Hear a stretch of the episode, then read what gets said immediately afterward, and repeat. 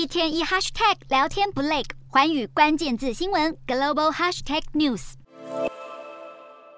印尼雅加达每一年啊制造大量的塑胶垃圾，最后就堆到掩埋场或是扔到大海里头。不过，却有回收公司看到了塑胶垃圾的隐藏价值，回收出口到欧洲，或是透过再循环制作成各种材料。好，根据世界银行的数据，印尼每一年生产大约七百八十万吨塑胶垃圾，其中一半以上管理不善或是处置不当。而雅加达特区政府并没有一套收集。家庭垃圾的系统也没有设置垃圾焚烧设施，但是随着现在绿色趋势的兴起，印尼政府承诺在未来三年之内将塑胶垃圾减少百分之三十。虽然任务艰巨，但是印尼依然有望实现减少塑胶垃圾的目标。